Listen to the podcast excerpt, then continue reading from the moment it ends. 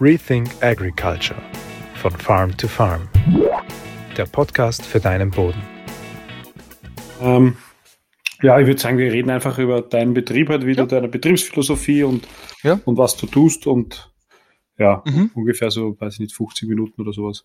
Mhm. Alles gut. Okay. Alles gut. Dann können wir starten. Ich schaue nur, ob mein Handy im Hintergrund eh ist im Offline-Modus. Ja, passt. Kann jetzt auch keiner reinläuten. Passt. Werbung. Unsere Zwischenfruchtmischungen gibt es jetzt im Frühbezug. Und zwar bei einer Bestellung ab 100 Kilogramm bekommst du einen Rabatt von 5% auf unsere artenreichen, optimal aufeinander abgestimmten, unsere smarten Zwischenfruchtmischungen. Das Ganze geht bis Ende April. Sichere dir jetzt unsere Aktionspakete und klick unten auf den Link. Werbung Ende. Hallo, herzlich willkommen, Stefan Schmidt. Freut mich, dass du dir die Zeit nimmst, äh, mit mir diesen Podcast aufzunehmen. Ich freue mich besonders, weil du der erste Biolandwirt bist, den ich interviewen darf ähm, und bin schon sehr gespannt. Nicht nur irgendein Biolandwirt, sondern ein, ein, ein, ein äh, auch Vorstandsmitglied vom Verein Bodenleben. Und das und unter anderem besonders, glaube ich, das, was deinen Betrieb auszeichnet, ist, dass du ähm, versuchst, Bodenbearbeitung so reduziert es möglich ist zu machen, unter anderem ohne Pflug, soweit ich das verstehe. Und äh, ich glaube, das ist, sind Themen, die, die sehr, sehr interessant sind und die auch viele konventionelle wie aber auch Biolandwirte interessieren. Deshalb freue ich mich auf das Gespräch. Danke. Vielleicht erzählst du mal einfach ganz kurz, wie dein Betrieb heute dasteht oder wie er sich zu dem entwickelt hat, was er jetzt ist. Ja, hallo. Danke für, für die Anfrage. Freut mich total, dass wir da jetzt ein bisschen plaudern können oder dass dich das interessiert, was wir da so am Betrieb machen. Ähm, ja, wir haben einen, du hast eh schon eingangs erwähnt, wir haben einen Ackerbaubetrieb in Stockerhaus im Weinviertel, Trockengebiet. Der ist seit jetzt bald 25 Jahren Bio. Ich mache es jetzt also schon in zweiter Generation. Mein Vater hat für mich 1999 umgestellt, wie klar war, dass ich am Betrieb heimkomme. Und der Weg jetzt auch zu Bodenleben führt auch für mich im Kopf über die Bodenpraktiker-Ausbildung, die ich 2010 gemacht habe, gleich nach meiner fertigen Meisterausbildung. Und das war für mich so der, der Startschuss. Das Universum Boden ist mit da, mein kleines Fenster oder ein kleines Türchen ging für mich auf und ich bin quasi wie Alice im Wunderland in den Kaninchenbau hineingesprungen. Und seitdem sehe ich mich auf der Reise. Also es ist wirklich wie Alice im Wunderland. Ich stecke im Kaninchenbau und es hört nicht auf, spannend zu sein und ich entdecke jeden Tag irgendwas Neues. Und über über den Bodenpraktiker habe ich schon sehr viel Verständnis gelernt bekommen, gezeigt bekommen, da sensibel zu sein für den Boden und für die Vorgänge und für so auch ein bisschen das große ganze Rundhumertum, dass man jetzt auch vielleicht mit Biodiversität zusammenfassen könnte, obwohl das wahrscheinlich noch ein bisschen sogar das zu wenig ist. Und das bringt mich dann irgendwie automatisch, hat mich dann zu, zu Bodenleben gebracht.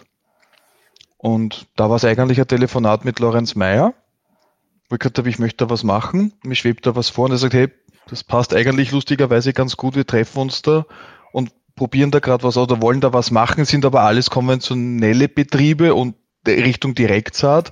Aber warum auch nicht, komm mal dazu.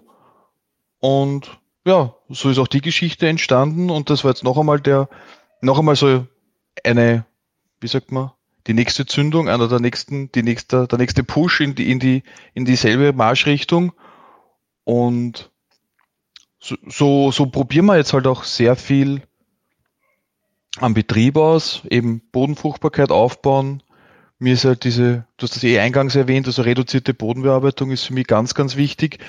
Gerade als Biobauer ist das oft ein Thema, das ist a, das sind, das ist so eine große Grenze, die man im Biolandbau immer wieder hat, weil wir halt den mechanischen Pflanzenschutz haben.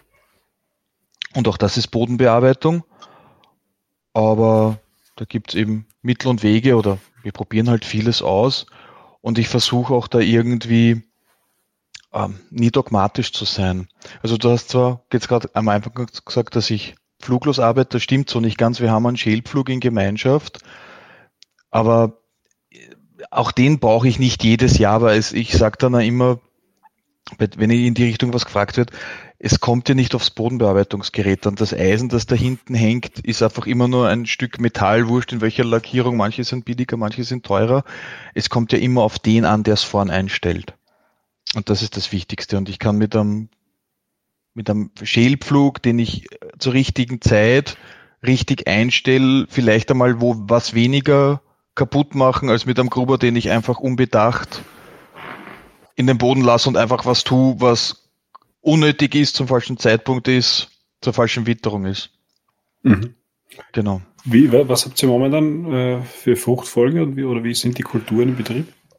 Ähm, wir sind sehr hackfruchtlastig, also Stockerau passt von den Böden her super für den Frühkartoffelanbau. Das ist ein Riesenschwerpunkt, war schon immer ein Betrieb seit den 70er Jahren. Mich hat diese, ich bin dem auch erlegen, dieser, diesem Fieber, dem Kartoffelfieber, dem Kartoffelwahnsinn.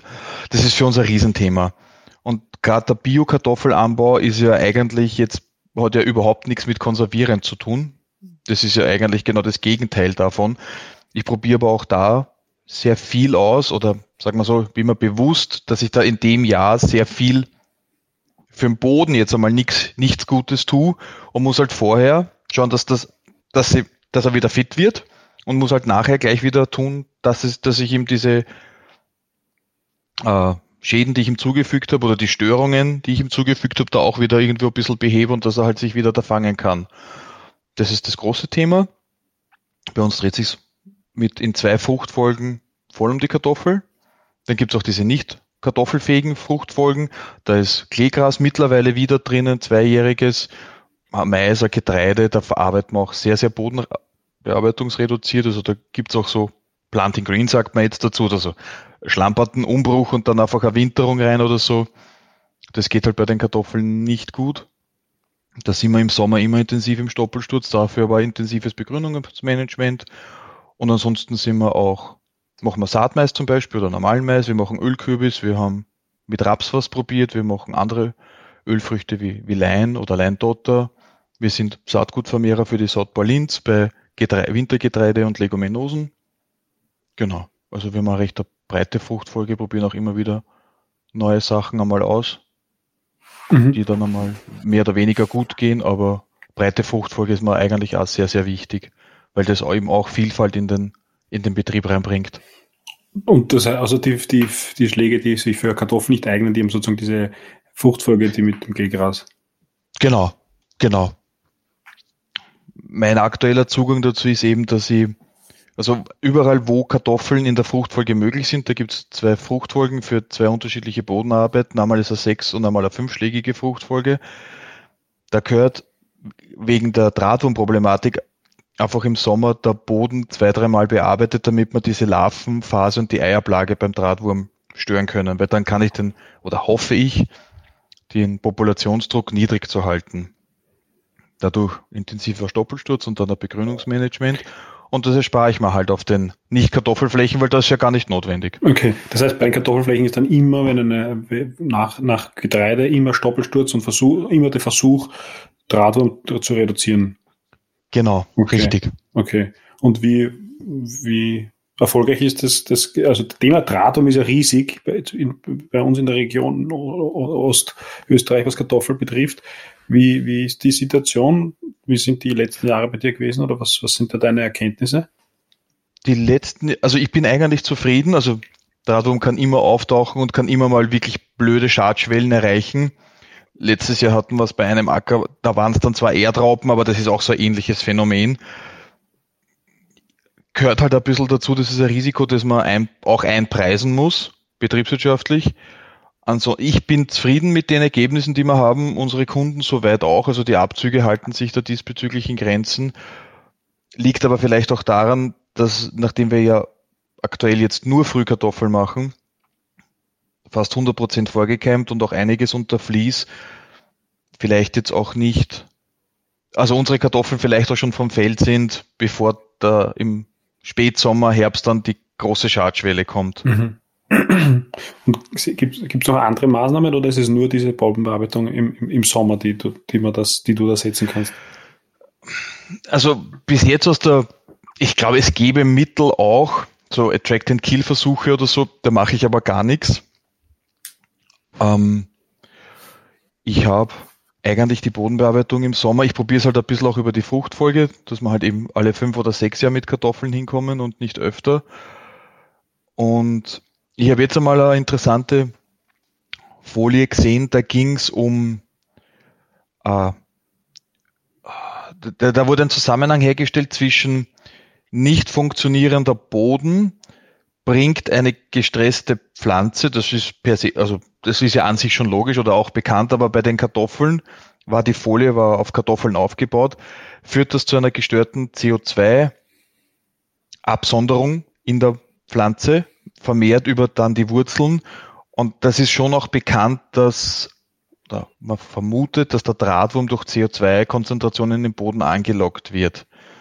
Und das habe ich recht spannend gefunden. Da habe ich mir vielleicht so ein bisschen meine eigene, sagen wir mal, Wahrheit zusammengebastelt. Vielleicht sind auch meine Böden jetzt gar nicht so schlecht in der Bodenstruktur, dass das vielleicht eben auch hilft, wenn es dann der Pflanze gut geht, weil der Boden gut funktioniert und die Pflanze gut wachsen kann, ist sie weniger gestresst und diese CO2 dieser CO2-Ausstoß funktioniert besser.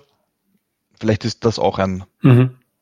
ein, ein Thema. Ich finde das sehr spannend. Ich habe damit jetzt, ich habe diese Folie wo gesehen habe das einmal mit ein paar Kollegen gesprochen, habe jetzt aber auch keinen wissenschaftlichen Hintergrund oder so, wo ich sage, das hätte jetzt schon mal wer bestätigt oder da gibt es Untersuchungen dafür. Aber das finde ich zumindest einen Zusammenhang, den ich einleuchtend finde und den ich weiter verfolgen möchte. Mhm, mh.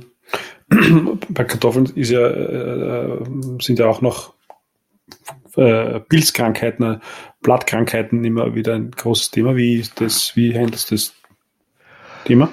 Da bin ich aktuell noch eher konservativ. Da führt bei uns aktuell kein Weg am Kupfer im Pflanzenschutz vorbei. Ist ja bio äh, möglich und ist auch gängige Praxis. Ich probiere aber sehr wohl jetzt auch wieder, auch ein bisschen über die Kollegen vom Bodenleben, wo ich auch sehr viel Input bekomme, jetzt mit äh, Blattapplikation von Gesteinsmehlen, von solchen Sachen da das einzuschleifen und das einmal zu kombinieren oder auch mit der Kupfermenge mal wo runterzufahren. Aber wir haben letztes Jahr gerade wieder gesehen, wie schnell, und das habe ich uns in der Gegend ganz dramatisch, ich weiß nicht, wie es bei dir drüben, aber bei uns war es schlimm, das sind im Juni schon, also junge Bestände voll gewesen mit Phytophthora und sind quasi niedergebrochen. Wir haben es einigermaßen gut erhalten, aber man sieht einfach, wie schnell das gehen kann. Und bei Kartoffeln geht es einfach um so viel Geld, da bin ich jetzt, ist meine Risikobereitschaft sehr gering. Da taste ich mich jetzt langsam ran und probiere gerade ein bisschen Aufwandmenge bei Kupfer runterzufahren und durch Pflanzenstärkungsmittel oder, oder Blattdünger äh, zu ersetzen. Mhm. Und wenn wir schon bin ich da eher sehr konservativ. Und die, wenn wir schon über die Schwierigkeiten im Kartoffelanbau sprechen, dann muss man auch auf den Kartoffelkäfer zu sprechen kommen.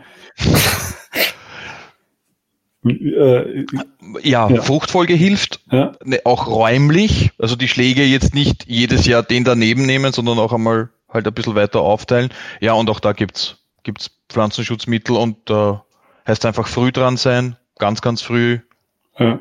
Bestand beobachten und, und Konsequenzen ziehen und, und fahren, wenn es sein muss. Ja. Genau. Und du hast gerade am Anfang erwähnt, die, die, die, du, ein Teil der Kartoffel ist unter Vlies, also das heißt, genau. wie, wie funktioniert das? Ähm, das ist ein Verfrühungsvlies. Das ist eigentlich bei uns in der Gegend auch gängige Praxis. Die werden nach dem Legen mit einem Vlies abgedeckt, dass sich der Boden drunter schneller erwärmt und das bringt halt noch einmal ein paar Tage oder vielleicht auch einmal Wochen, bis, bis dass sie schneller erntefähig sind und wir halt schneller am Markt sind mit den, Aber mit den Kartoffeln. Vorgekeimt sind sozusagen sind alle. Vorgekeimt sind alle und manche werden dann noch zusätzlich mit Vlies abgedeckt, damit die Nächte, damit der Boden nicht so stark auskühlt oder umgekehrt sich der Boden drunter, das wie eine Decke, ja, ja, schneller ja. erwärmt. Genau, Sonneneinstrahlung geht ja durch, Wasser geht durch. Und das, so und das wird dann üblicherweise so im April eben runtergenommen. Das kommt, genau, das wird jetzt, wir müssen es jetzt dann einmal runternehmen, dann eine Bodenbearbeitung machen gegen das Unkraut, Dampf fertig aufbauen, dann kommt es wieder drauf, bis irgendwann jetzt noch zwei, drei Wochen, schätze ich, je nachdem wie die Witterung ist, und dann kommt es final runter. Okay. Genau.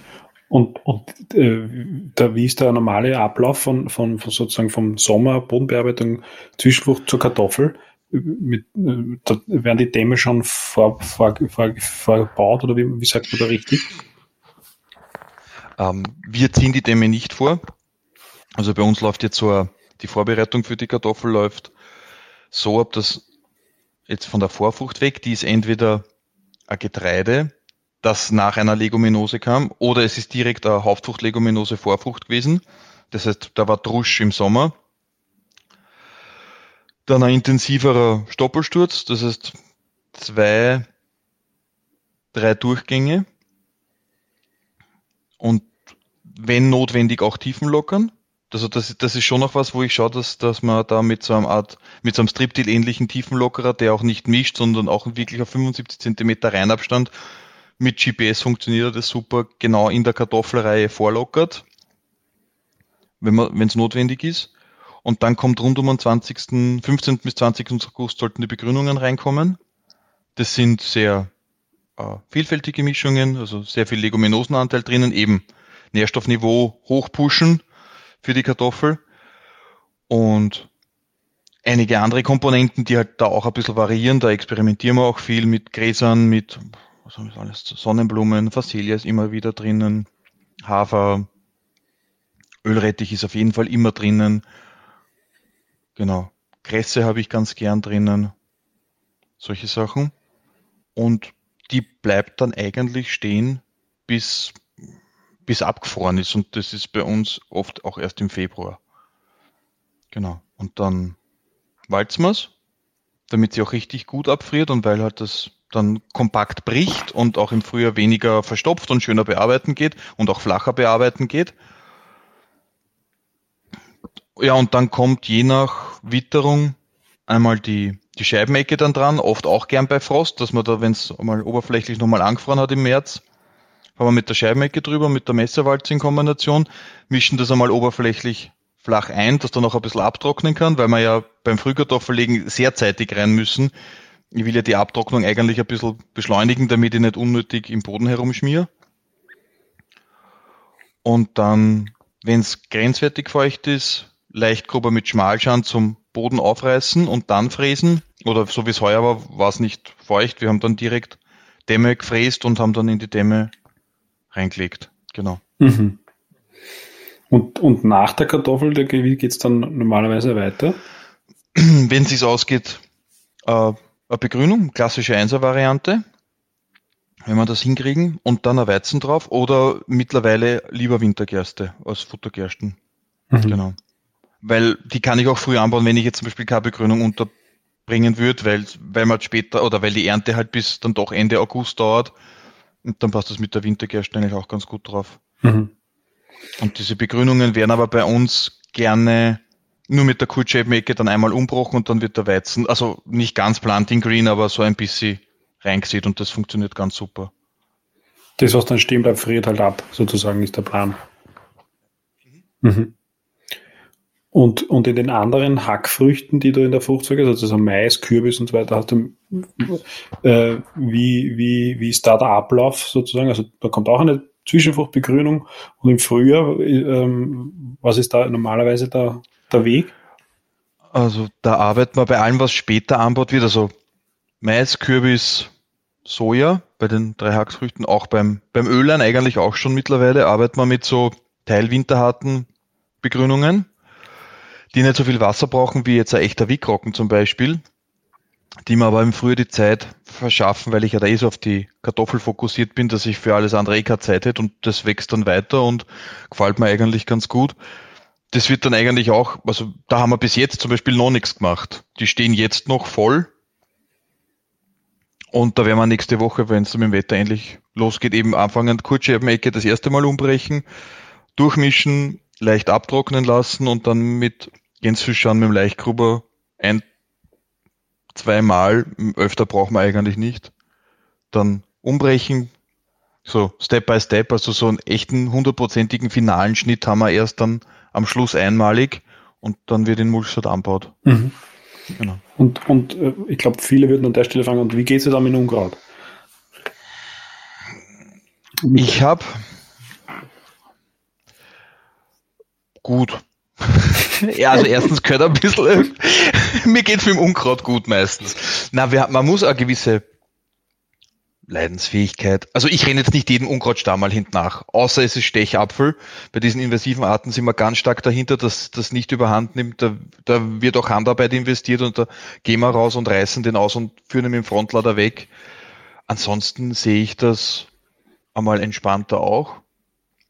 Aber die Erfahrung der letzten Jahre war, dass das Problem eigentlich weniger wird. Und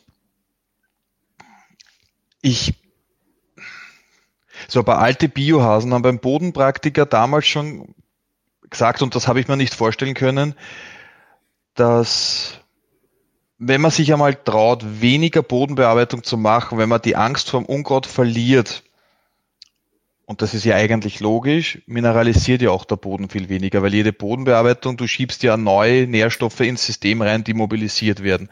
Und du legst jedes Mal wieder irgendwann Keimreiz frei. Das Potenzial an Unkrautsamen ist unendlich. Also da mache ich mir jetzt auch keine Sorgen, dass das weniger wird, nur weil ich einmal einen Acker Unkraut frei gehabt habe. Das gibt wahrscheinlich wie Sterne im Universum, so viel Unkrautsamen auf meinen Flächen.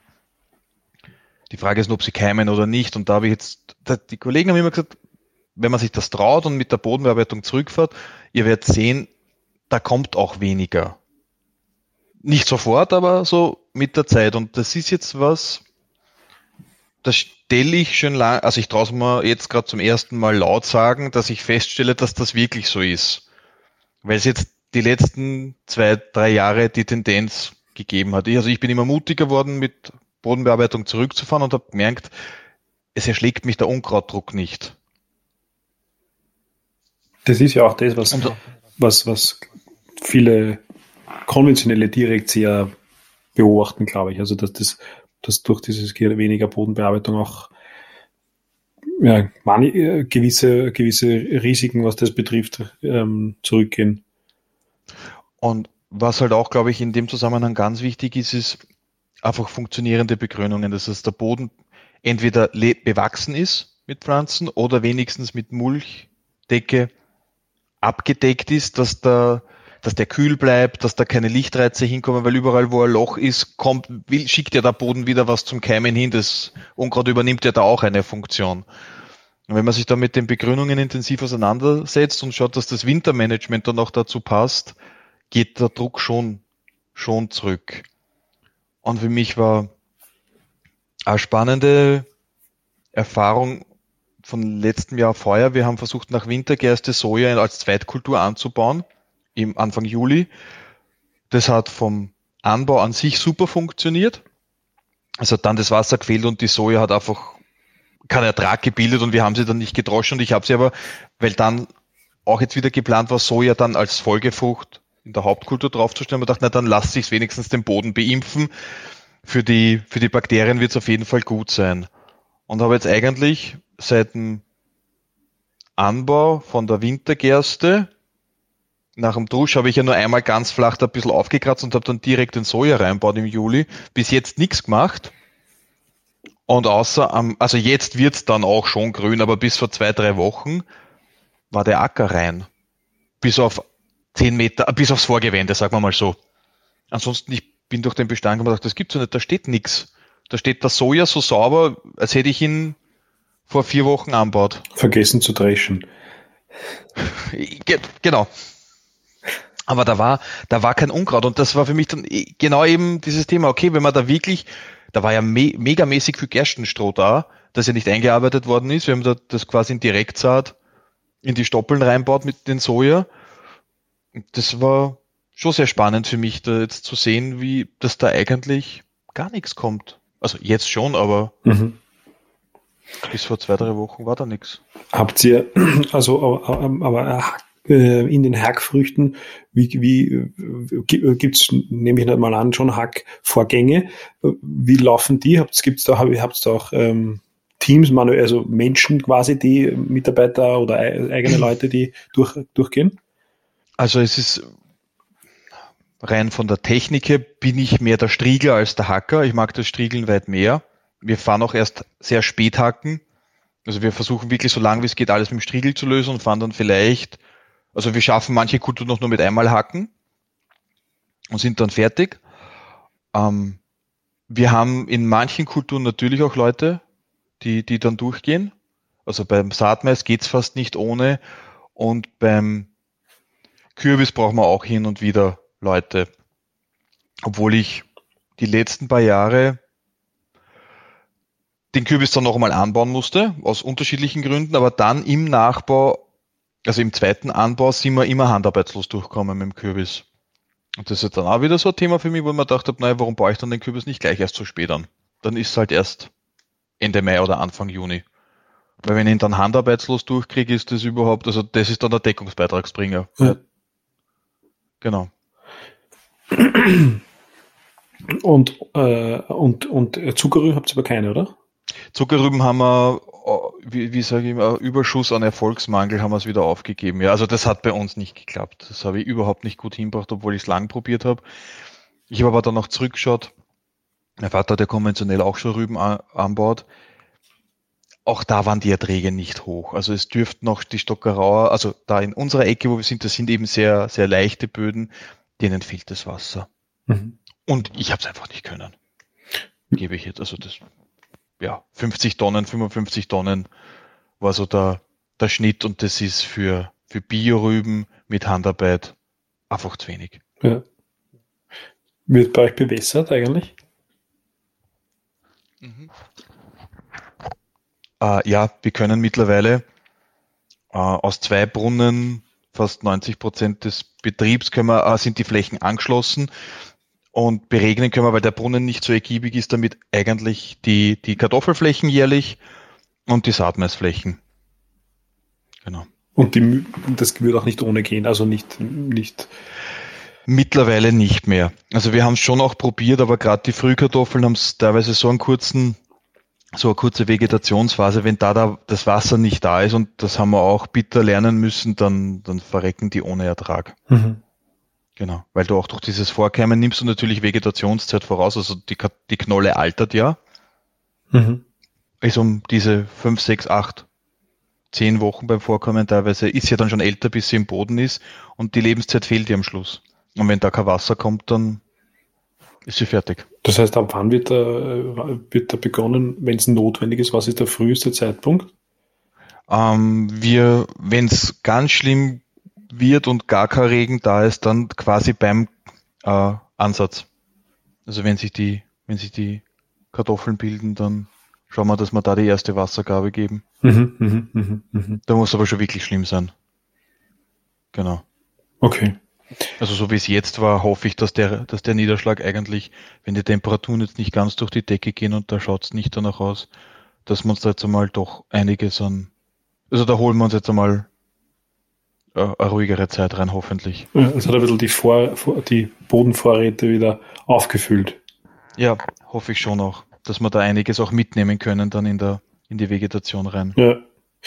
Du hast vorgesprochen von den, von den, ähm, von den alten Bio-Kollegen und ich, ich war ja, durfte letzten Herbst bei dir auf einem Feldtag sein mhm. und da war einer dieser alten Bio-Kollegen. Meinst du da die, unter anderem den Wilfried Hartl? Ist das einer von denen, von denen du viel gelernt hast? Ja, okay. Der Wilfried war so der, der, wie sage ich jetzt, der Astronom, der mich durchs, der mich durchs Teleskop blicken lassen hat ins große Universum. Der war damals, hat die, die Bodenpraktiker-Ausbildung geleitet und ich habe dann auch recht bald drauf, weil er wohnt ja nicht, er wohnt eigentlich nur in der Nachbarortschaft. Und wir sind dann in Kontakt blieben und wir haben dann auch schon 2012 angefangen, den ersten Feldtag bei uns zu haben für die Bioforschung, Begrünungsfeldtag und hatten dann in Summe drei Feldtage bei uns und diese Verbindung ist einfach blieben. Wir arbeiten auch jetzt noch intensiv mit der Bioforschung Austria zusammen, machen immer wieder Projekte oder Feldtage auch mit Bodenleben. Das ist ganz eine, eine fruchtbare Geschichte und da bleiben wir gut in Kontakt und das, also das nutzt auch mir sehr, sehr viel, da diese gute Verbindung mit der Forschung und äh, ein super Austausch einfach. Mhm. Genau. Und jetzt machst du ja unter anderem ähm, mit ein paar anderen Kollegen vom Verein mit bei diesem äh, EIB-Projekt für Biodiversität. Genau. Was, was passiert da bei dir im Betrieb oder was schaust du da, da an? Ähm, wir haben zwei Flächen bei unserem Betrieb im Projekt. Das eine ist äh, eine Fläche, die zweigeteilt wird, wo wir einmal mein, mein Standard, also die ist seit 25 Jahren Bio, ist seit 25 Jahren in meiner Bewirtschaftung und hat quasi meinen Bewirtschaftungswechsel mit, mitgemacht, schon vollständig.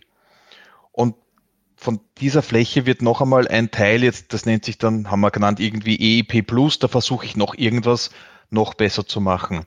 Also irgendwie ganz intensiv was mit Untersaaten probieren oder Bodenbearbeitung noch weiter runterfahren, soweit ich es mir zutraue, weil das ist auch eine Kartoffelfläche. Aber jetzt war zum Beispiel Soja, wo ein Untersaatversuch drin war, der leider nicht geglückt ist, weil die überhaupt nicht aufgegangen ist. Und nächste Stufe war jetzt gleich Soja-Umbruch, also der Stoppelsturz quasi. Und da haben wir dann verglichen, wirklich nur einmal flach Kurzscheibenecke und dann Winterung anbauen, einmal Kurzscheibenecke und Grubern auf 10, 12 Zentimeter und dann Anbau und einmal Kurzscheibenecke und dann Schälpflug auf 12 Zentimeter und dann Anbau. Das ist jetzt so der aktuelle Stand der Fläche. Und dann gibt's noch dazu eine zweite Fläche, die ich vor zwei Jahren von einem Biokollegen, der nur in Pension gegangen ist, übernommen habe. Das heißt, die ist schon Bio, aber noch nicht in meinem Regime, Bodenbearbeitungsregime. Und da schauen wir, wie, wie, wie die sich denn darstellt. Da geht es auch viel um, geht es nämlich eher um Bodendiversität, also wie, wie schaut es aus mit Bodentieren? Regenwurm ist so der, der Standardparameter, ein bisschen Bodenstruktur, diese Dinge werden da analysiert. Und das heißt, da werden diese verschiedenen ähm, Ansätze äh, über einen längeren Zeitraum verglichen und, und, und immer wieder sozusagen im Boden hineingeschaut, genau. was lebt und wie ist es verteilt. Genau.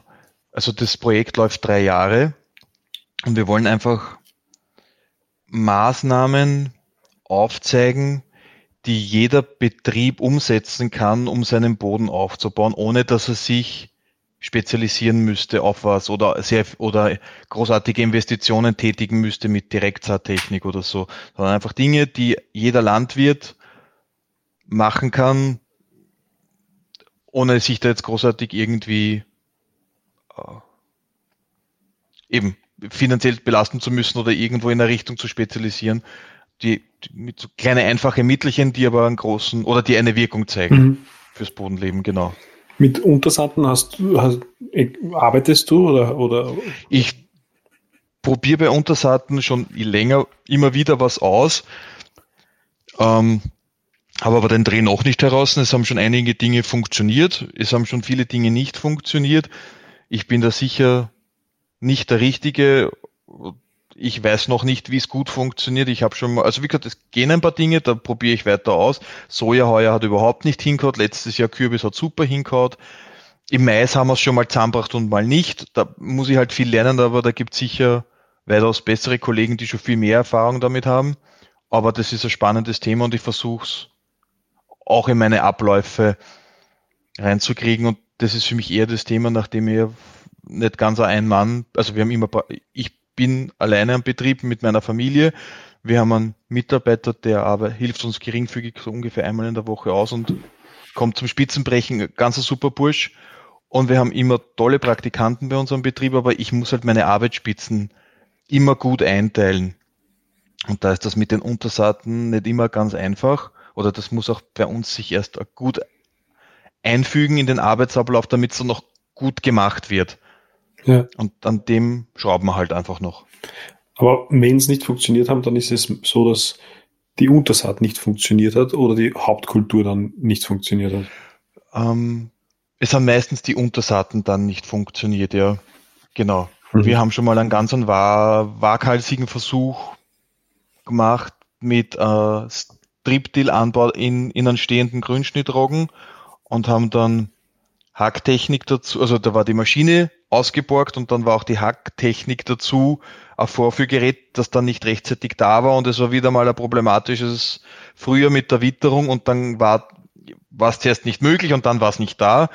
Und das ist ziemlich in die Hosen gegangen für den Mais. Hm, ja, das, da also der Aufgang wäre noch super gewesen, das hätte alles geklappt, aber wir haben das nicht geschafft, diesen Grünschnittrogen mit dieser Reinmesserwalze so umzu zu krimpen, mhm. könnte man jetzt sagen, so umzubrechen, dass der Mais was worden wäre. Okay, aber das ist ja kein, sozusagen jetzt nicht der klassische Untersaat-Anwendungsfall, ja. äh, sondern, sondern, okay, verstehen. Weil, weil das ist irgendwie, ja, das Problem tritt irgendwie oft auf, dass Untersaaten ähm, aufgrund dessen, dass halt die Kultur sich zu gut entwickeln kann, was ja eigentlich das Sinn und Zweck ist, äh, dann irgendwie ja, halt nichts werden und dass da kein Patentrezept gibt.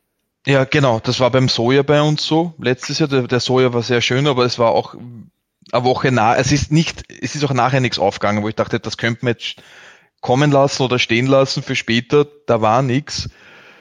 Beim Kürbis letztes Jahr ist so schön worden, dass wir es als nicht gemeldete Zwischenfrucht stehen lassen haben bis zum Mais. Mhm.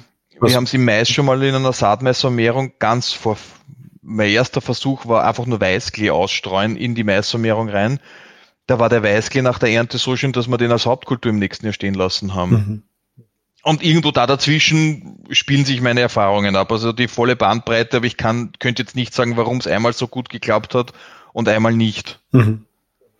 In den Kartoffeln machst du auch so diese äh, Versuche in die Richtung?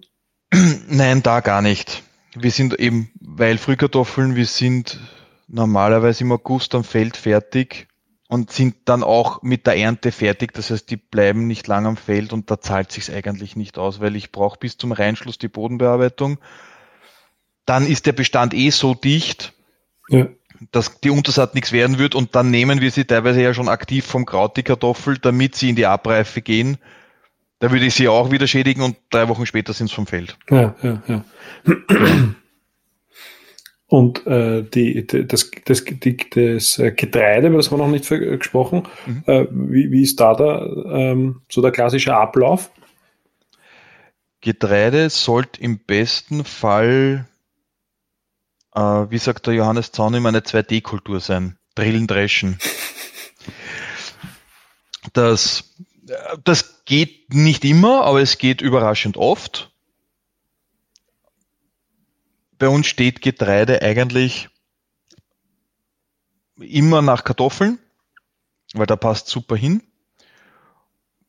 Gern nach Soja, nach Mais habe ich es aufgegeben, außer die so eine Wintererbsen äh, tritikale Gemenge. Aber Weizen oder reines Tritikale nach, nach Mais habe ich, mache ich nimmer, das hat nicht so gut geklappt.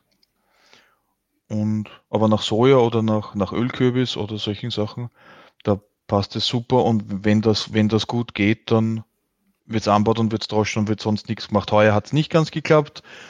Wir haben, also ich, man hat vielleicht schon mal rausgehört, ich bin was, was Unkraut angeht, eher manchmal auch entspannter, so jetzt nur wegen ein bisschen einer Vogelmiere oder bisschen am Ehrenpreis starte ich jetzt nicht gleich den Striegel, aber in dem Winter, wie es heuer keiner war, war dann doch schon recht viel Druck da und dann sind wir jetzt einmal zeitig mit dem Striegel durch. Und ich glaube, es hat aber gereicht. Also wir, also dass man zwei, dreimal Striegeln fahren, kommt bei uns eigentlich nicht vor. Wenn, dann fahren wir einmal. Genau. Mhm, mh, mh. Ich versuche auch dann, wenn, entweder sehr früh oder sehr spät zu striegeln, weil wir ja natürlich auch das Thema haben mit mit den jungen Hasen, die gesetzt werden, mit den Bodenbrütern und da ist der Striegel natürlich auch eine, eine Katastrophe. Jetzt versuchen wir entweder sehr früh zu striegeln oder dann sehr spät. Mhm, okay. Und äh, aber, aber prinzipiell hat sozusagen das Getreide hat das Getreide jetzt auch nicht so die äh, äh, der Fokus in der ganzen in, im, im Betrieb ist die ist die Kartoffel, ne? Und, genau. Ja. Die Hackfrüchte sind der große Fokus, da steckt auch die meiste Arbeit drinnen und eigentlich geht Getreide ja, nicht nebenbei, aber schon auch ein bisschen. Also ich finde, wenn man seine Fruchtfolge im Griff hat und über, über die Fruchtfolge auch sein, sein Bodenmanagement, kann Getreide mitlaufen. Ohne großen Aufwand. Mhm. Und, und hast du in der Fruchtfolge äh, bei den Kartoffeln jetzt auch irgendwie so, so klassische Stickstoffsammler äh, ähm, äh, ähm, drinnen, Kulturen, die nur, also quasi Bodengesundungs dienen, äh, was weiß ich, Luzerne oder irgend sowas? Äh, na, Luzerne zweijährige kann man nicht drinnen, weil wir eben über den Sommer ja die, die Bodenbearbeitung brauchen. Und da gibt's mit Kleegras ganz, also da gibt's in der Literatur und der Forschung ganz, ganz unterschiedliche Ergebnisse, aber die meisten gehen für die Kartoffel dann nicht ganz gut aus. Ich traue mich da nicht drüber. Wenn, dann machen wir es ähm, mit einjährigen Leguminosen. Wir haben eh vorher gesagt, also Wintererbse tritikale ist momentan mein, mein Liebling, bringt äh, unheimliche Vorfruchtwirkung.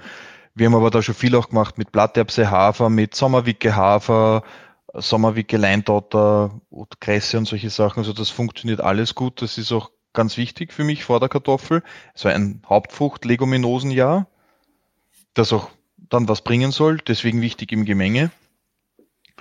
Und auf manchen Schlägen arbeitet man mit einem, mit einem Brachejahr.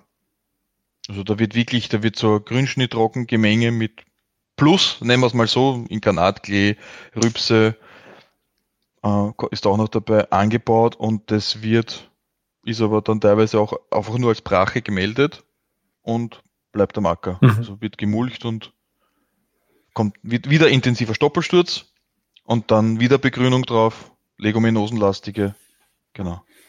Und in, der, in dieser, in den Mais, in dem, also in der anderen Fruchtfolge, wo keine Kartoffel ist, da ist das Kleegras dann zweijährig, oder?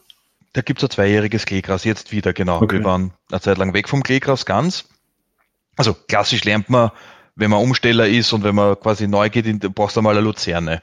Dann fangst du mit Luzerne an. Luzerne ist aber nicht immer einfach. Vor allem, dass sie schön bleibt über zwei Jahre, ist nicht immer einfach.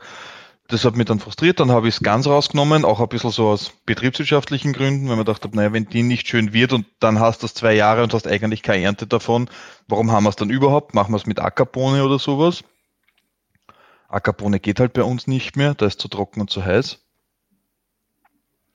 Und dann bin ich halt auch so ein bisschen wieder über, eher über Bodenleben und über die Kontakte bin ich dann Richtung Kleegras gegangen und habe dann einfach einmal so trockentolerante Kleegrasmischungen gesucht und habe dann eine gefunden, die mir jetzt schon im dritten Anbau, also in fünf Jahren, jetzt richtig gut gefällt. Die jetzt auch, ich krieg da keine zwei oder drei Schnitte weg, aber ich krieg einen, einen und oder zwei Schnitte weg und die, die Bodenwirkung ist einfach toll.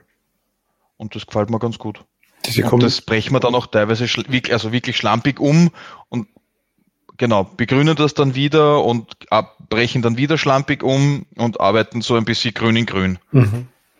Also genau. diese Kombination Gräser und Leguminosen funktioniert also ganz gut. Ist das, egal ob das jetzt ein Kleegras ist, ein klassisches oder äh, eine großkönige Leguminose, die einen Partner dabei hat, das ist für mich war, also das zu zu hören und dann zu verstehen und dann in der Praxis umzusetzen und zu sehen, was dann da passiert, war für mich ein Meilenstein. Mhm. Ich habe das auch einmal, eher meiner ersten Versuche war Blatterbse-Hafergemenge. Ich habe das auch schon mal in einem, in einem Webinar, glaube ich, erzählt. Das haben wir im Verhältnis 70-30 angebaut, also 70% Blatterbse, 30% Hafer. Gedroschen haben wir es genau umgekehrt war eher frustrierend. Und ich mir gedacht, ne, super, da hängt ja jetzt eigentlich eine fünfschlägige Fruchtfolge dran. Also das eine Jahr Leguminosen muss ja gut passen und das muss Stickstoff bringen, damit dann die nächsten vier Jahre da die Kulturen davon zehren können. Rechter schwacher Standort. Weizen war als Folgekultur geplant und ich mir gedacht, ne, was machst du jetzt oder baust du jetzt noch einmal an oder baust du jetzt doch wieder Luzerne an und ich mir gedacht, na, ist ja jetzt wurscht, es ist ja nur Weizen, den probieren wir jetzt aus, der ist im schlimmsten Fall ein Futter und für den Mais, den, noch zwei Jahre später geplant war, dann haben wir Zeit, uns was zu überlegen. Ja, und dann haben wir den Weizen Droschen das Jahr drauf und der war gigantisch.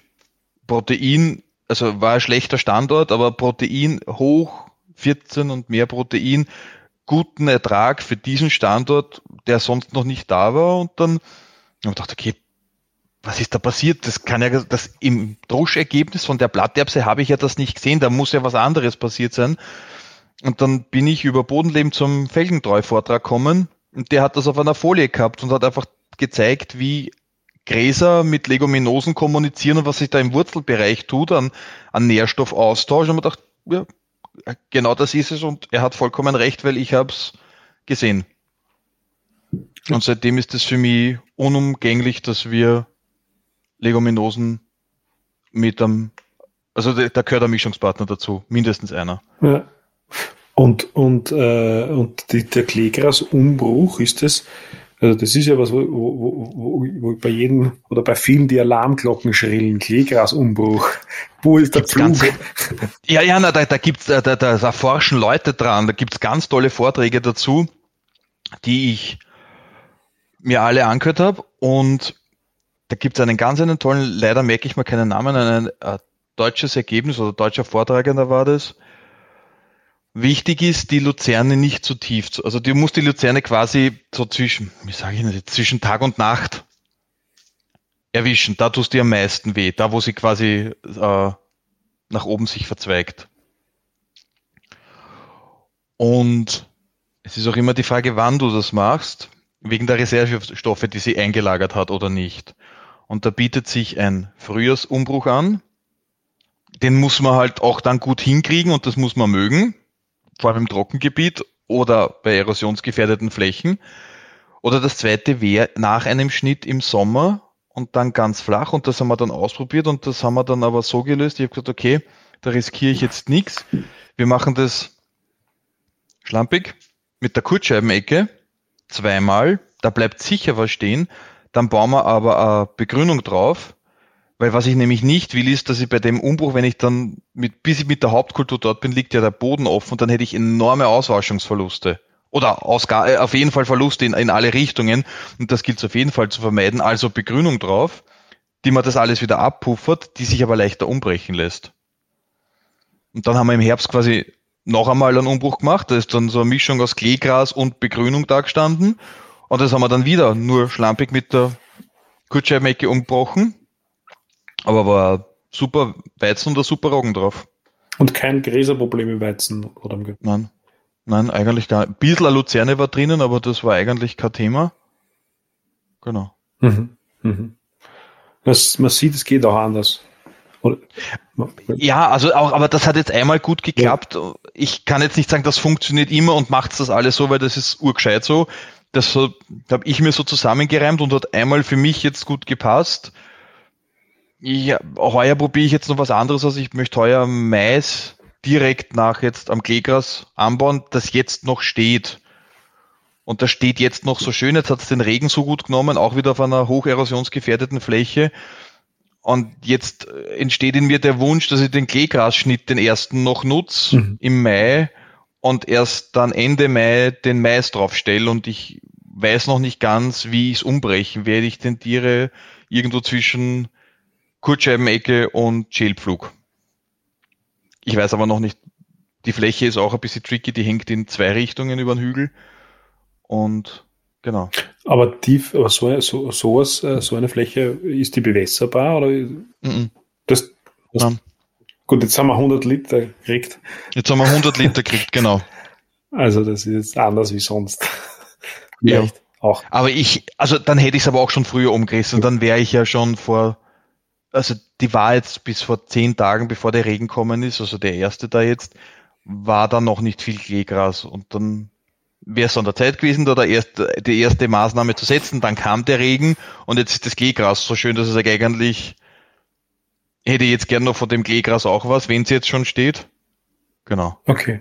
Und das Kleegras, das, das, das, verkaufst oder wie vermarktest du es? Ähm, wir haben es bis jetzt am Stamm verkauft an einen Kollegen, der es das brauchen kann. Und seit November haben wir jetzt selber unsere kleine Schafherde. Wirklich? Genau, wir haben damit jetzt auch noch, gehört dazu zum. Na super. Als ganzheitliches System braucht man einfach Tiere am Hof. Und genau, jetzt haben wir Schafe am Hof, am Betrieb und jetzt brauchen wir Klegras selber. Okay. Genau. Und die Oder wenn's, wenn mal schauen, wie der Schnitt wird, ob wir dann auch noch einen Teil als Heu verkaufen. Mhm, mhm. Was ist, was ist der Plan mit den Schafen? Also, das äh, sind Zackelschafe, es ist eine hochgefährdete Nutztierrasse und da sind wir ein Herdebuchbetrieb. Jetzt einmal mit einer kleinen Herde im Aufbau. Mhm. Genau. Mhm. Mhm. Genau.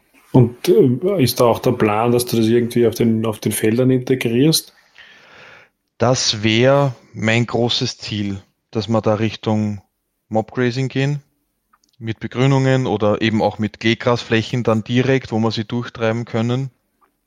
Aber dazu muss einmal der Mob ein Mob werden. Das hängt ja dann auch mit, das muss ja dann auch gewisse Stückzahlen haben, dass das funktioniert. Aber das wäre eigentlich unser großes Ziel, genau. Okay, cool. Genau. Die Flächen sind, sind die bei dem am Hof arrondiert? Die sind hofnah, ja, mhm. genau. Genau. Mhm, mh, mh. Mhm. Na, sehr gut. Und sonst, äh, ähm, die, wenn wir schon bei, bei dem Thema sind, macht sie, also die Kartoffeln werden, werden, werden äh, nicht direkt vermarktet, oder? Ein bisschen. Okay. Aber ich bin ein schlechter Direktvermarkter. Ich kann, ich habe das mal probiert mit im Obstbau. Ich kann es nicht. Also ich bin da ganz, ganz, ganz, ganz schlecht. Und ein bisschen was machen wir, aber jetzt nicht groß. obwohl natürlich viele sagen, ah, du bist ja direkt bei Stockerau und das muss doch und wie kann man das nicht machen? Ich kann es einfach nicht. Also wir, wir arbeiten mit dem Handel zusammen, auch mit, mit anderen Landwirten und das passt gut. Wir stehen da auf, auf unterschiedlichen Beinen und das macht mich zufrieden und macht mir Spaß und genau. Und wenn man mal, wenn man bei uns vorbeifährt und der Sackel Erdefall haben will, dann ruft man mich an oder läutet an der Tür, während Saison ist und sagt, ich hätte gerne Sackel Erdefall, dann kriegt man auch eins, aber es gibt jetzt keinen Hofladen oder es gibt auch jetzt, vielleicht kommt das mal so wie ein Automaten oder so, aber das ist nur Zukunftsmusik. Mhm. Vielleicht ergibt sich was mit den Schafen mal oder mit was anderem oder genau, aber aktueller Stand ist, dass wir keinen Hofladen haben.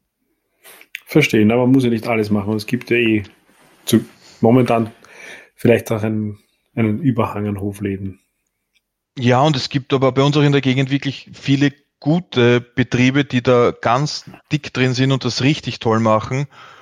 Und die finde ich sehr bewundernswert und da brauche ich, da brauche ich mich nicht messen. Also wie gesagt, da gibt es im Umfeld von Stockerau, da schicke ich alle, die dann bei uns anfragen, schicke ich dann dorthin und das ist dreimal besser und genau.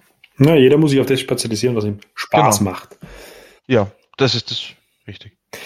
Na gut, Stefan, ich bedanke mich ähm, für das Gespräch. Es war sehr, sehr interessant. Ich glaube, viele Leute Gerne. können viel davon mitnehmen und äh, wünsche dir noch einen schönen Abend. Ja, danke. Danke auch noch einmal für das nette Gespräch und mir hat sehr viel Spaß gemacht und vielleicht sehen wir uns ja mal irgendwo im Herbst wieder am Tag der stehenden Begrünungen 15. November bei unserem Hof. Das würde mich auch sehr freuen. Auf jeden Fall, ja, vielleicht auch den ein oder anderen Zuhörer. ja, gerne, jederzeit. Alles klar, bis Freue bald. Freue ich mich. Okay, bis bald. Tschüss. Ciao. Rethink Agriculture von Farm to Farm. Der Podcast für deinen Boden.